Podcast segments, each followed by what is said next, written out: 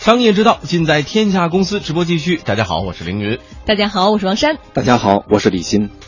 好，接下来我们要关注的是另外一起啊，网上的假房源都和网络有直接的关系啊。刚刚跳槽的小江正在为找房子发愁呢。啊，这个为了在公司附近能够找一个靠谱的房子呀，小江这几天每天都要上网来浏览，跑中介看房子。可是，一看一个星期都过去了，却一处满意的房子也没找着。小江这个时候才意识到自己啊，可能中了网络假房源的招了。网上写的都超级便宜，然后你问打电话过去的时候，他们就会说这个房子已经没有了，然后会跟你说，那我们还有其他的可以去看看嘛。然后有的去看的话，你就感觉那房子质量真不行，而且他会给你偷偷的打隔断啊什么的。靠谱的房子找不到，不靠谱的中介却源源不断的来了。小江告诉记者，那些给他推销房子的中介啊，隔几天就会打来电话询问租房情况。在小江明确拒绝之后，有的房产中介甚至恶语相向。我绝对不会只找一个中介，对吧？那我就是找了下一个中介，然后他们就是都会给你打电话问你找没找到房子，会推荐房子给你。你跟他们说找到了，比如说今年找到了，他明年或者过几个月，他还会给你打电话说找到没有。甚至更可气的，他就直接骂你，说说啊，你我这边都给你找房子啊，什么什么的，就反正就是很难听的话。嗯，与租房相比呢，二手房市场的假房源问题似乎显得更加突出。数据显示啊，七成用户遭遇过假房源的问题，百分之八十的用户上过网络房源假图片的当。目前呢，二手房源信息比较多的网站有十几家，大部分网站的搜索结果都是按时间来排序的。这本意是为了让用户能够找到最新的房源，结果经纪人为了能让自己的页面在搜索结果当中排名比较靠前，那就隔一段时间就去刷新房源。不停的刷新所带来的结果就是啊，一套房子换了几个价格重复来发信息，内容也是真真假假。根据网站上提供的信息，我们的记者也拨打了多个二手房房产经纪的电话。一旦记者询问房屋是否是假房源的时候，经纪人就立马介绍其他的房源。还有经纪人就坦言说，发布虚假信息，其实也就是为了吸引眼球，获得用户联系方式，然后他们就可以推销自己掌握的啊真房源了。我们 我们中介有很多发帖子呢，都是为了吸引您，您知道吧？你想同样的一套房源，我发五千五，他发六千，您同样会给谁打电话呀？种各种现在房那各种就是形式的这种这种那个门户网站呢，就包括出租房、卖房这种啊，几乎的个人帖子都被中介给占了。针对这一问题，记者采访了链家房源数据库总监白志广，他表示，在二手房的交易过程中存在四个假房源陷阱。其实有很多情况，最最最最假的，就是这个房子地球上没有，他就编了一个出来。第二个是，就是这个房子有，但是呢，其实业主根本就不卖，他就是录上了，叫真实委托，其实他是没有委托的。第三个其实就是，呃，他没有在呃。真实的去描述这个房子，比如说照片是假的呀。当然还有最后一种就是价格的虚假，价格虚假就是，呃，这个房子业主报了五百万，呃，经纪人说，哎呀，这个房子我卖四百万。但是当客户打电话以后呢，他就会说，呃，业主出国了，然后业主呃今天不方便呀，然后或者其他的很多情况。那这个时候他会推荐说，哎，有一套比这好的，这个卖五百万。其实呢，这个房子本身就是五百万，他就是为了用这四百万的这个价格低价来调客户来。给他打电话来吸引客户。哎呀，这个说的都很直接啊，包括我们采访的中介这个呃经纪人也说的很明白，为什么需要去这么做？这么解释之后，从理性角度，你觉得他们这个解释能让消费者说我就算了，我就认了，就这样了？是不是这个理由能站得住脚呢？呃，他这个理由是比较充分的，但至于消消费者是不是会认，这个不好说，因为大多数消消费者呢，他的买房或者租房都是一过性行为。我这一次租到以后，可能短时间内我不会再去，它不是一个重复的这个问题，所以一般可能太过计较的不多。我这里呢，我主要想说，就是这个网络中介的这个假房源，它是不可避免的。为什么？这个咱们从它这个网网络这个就是那个房产的这个网络平台发布信息的这个产业链。咱们就知道，你看它是这样的，它网络信信息发布平台，它是卖端口给那个房房屋中介。房屋经纪公司，那它往往是以这个叫端口这个费用打包，说我一年一个端口，你交我多少钱，这个端口就给你了。然后呢，你在房屋中介公司呢，他跟经纪人他们在分摊，说我比如我拿了十个端口，我这十个端口呢，我跟经纪人我具体到，比如四个经纪人共有一个端口，那就意味着经纪人他自己也事先承担了端口费。房产公司也承担了端口费，他这个发布的信息，他首先有成本，那么他就要求他发布出的信息一定要产生客源。这样的话呢，他因为大的房产公司原来据说每年光端口费好像就上千万。此前咱们那个搜房网跟那个什么打，不就是因为端口费的呃端口端口费的纠纷嘛？嗯。然后第二个呢，就是这个房产在业内它有很多很微妙的地方，比如说你如果发真信息。这个信息如果真的有竞争力，好像据他们业内人士说呢，首先看到的不是这个叫顾客，嗯，是同业人员。对，同业人员看到你的信息呢，他大概一，他大概这么一分析就知道是什么房子，他就会把这个房源给抢过去。那就意味着呢，这个你真正发出去以后呢，对你自己的这个业务是伤害。嗯，所以呢，把这些加到一起，往往最后结论是什么呢？就是你发真的消息，代表这个端口的价值呢收不回成本。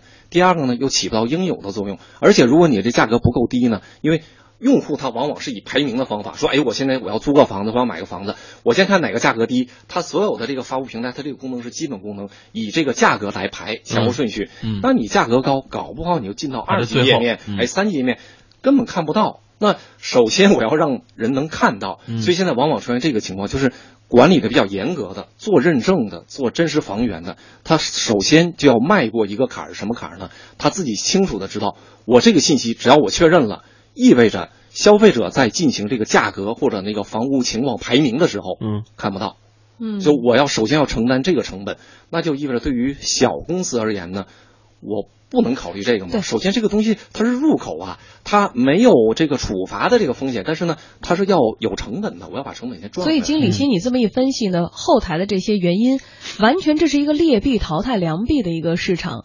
那在这个市场上，应该说大家更多的要追求的是一种抢占、一种竞争、一种恶性、一种造假。是的。而且这么多年了，为什么这些就是完全没有任何的改变？一项调查就是说，现在可能发布真房源的不到百分之二十。如果按照李欣你刚才这个分析之后，以后是不是会更？低这个比例，那这个问题到底更多的源头在哪儿？有可能改变吗？呃，理论上讲呢，就是在线这个房产的这种服务呢，它现在还处于一个这个也是那种叫初期或者叫这个市场急剧膨胀的这个状态。嗯，在这个状态下，价格战是一个不可绕过的环节。嗯，就大家我要争夺市场覆盖率、市场占有率，我首先要靠价格，因为认知起来比较难嘛，价格是最直接的。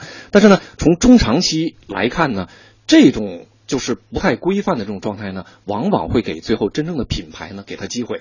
哎，那就是现在有一些，比如现在好像呃口碑比较好的，咱们就不做广告嫌疑的推荐哈。有一些呢，就刚才说的，他做这个叫真实房源的认证。嗯，他认证之后呢，就每一个房子他承担责任。在这种情况下呢，初期看可能也消费者在房在那个网网站去找的时候比较吃力，但很快就会形成品牌。它是一个叫自吸羽毛的概念。那很快就说，哎，我不耽误这时间了，我要买，直接去这几个权威性的找。所以呢，所有的产业都经过这么一个阶段，就是。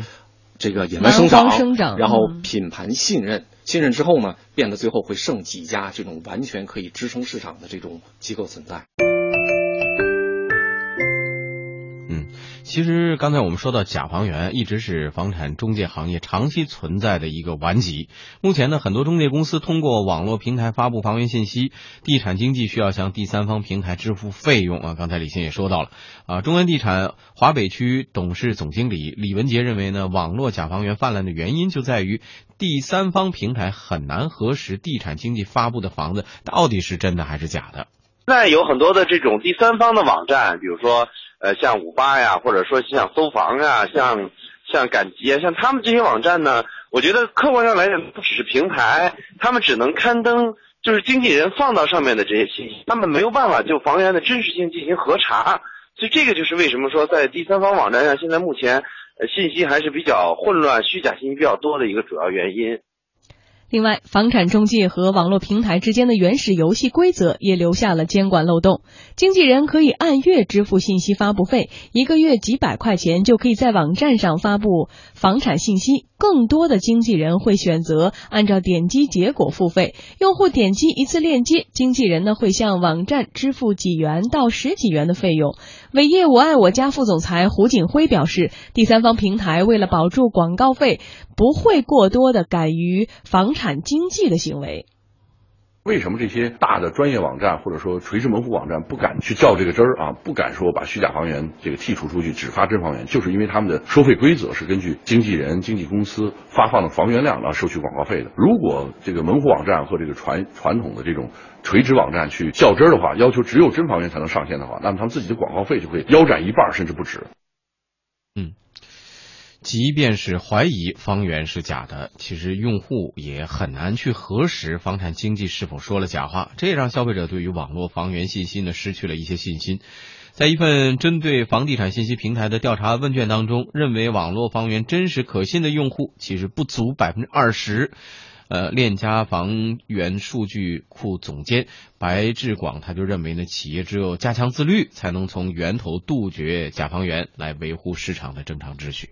这个应该是呃每一个企业一个自律的行为。添加做真房源其实一个非常系统的事情，所有人必须统一意识，从管理层到经纪人，大家必须愿意去做这个事情，这是基础。第二呢，我觉得呃呃还得有一个。强大的 IT 系统的支持，这是工具。建立了全全国最大的一个存量房数据库，大概我们管理着。那经纪人呢，只能去选一个房子去卖。第二点就是，呃，我们会让经纪人对每一套房子现场查勘。第三个就是，呃，后台有一个品质管理团队。我觉得很重要的第四点就是强规则管控。呃，链家经纪人如果如果录假房源录一次的话，会被警告；录两次假房源，他会面临着一个甚至被辞退的风险。目前呢，尚无硬性规定能够根治假房源。不过呢，有明确证据的客户可以前往住建委产权市场处的中介管理科进行投诉。业内人士建议，用户在选房的时候啊，如果经纪人一再找理由不带用户看房，那么是假房源的可能性就很高了。同时呢，用户可以选择有资质、口碑好的网络平台，避免遭遇假房源，浪费时间。因为其实有很多甄别假房源的方式，比如说，如果你打了。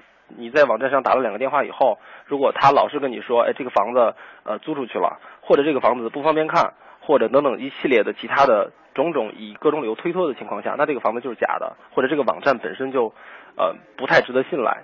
我觉得就建议找一个相对来讲比较靠谱的网站或者平台去呃或者大一些的品牌好一些的网站去找房子。哎，刚才说了种种。原因啊，李欣也解释了，觉得倒是我倒觉得呀，其实不管是网络还是实体的线下店，呃，都可能会出现假房源的现象，而不只是不仅仅是网络上面，对，它这个利益需求嘛，嗯嗯，那么怎么能够管得住呢？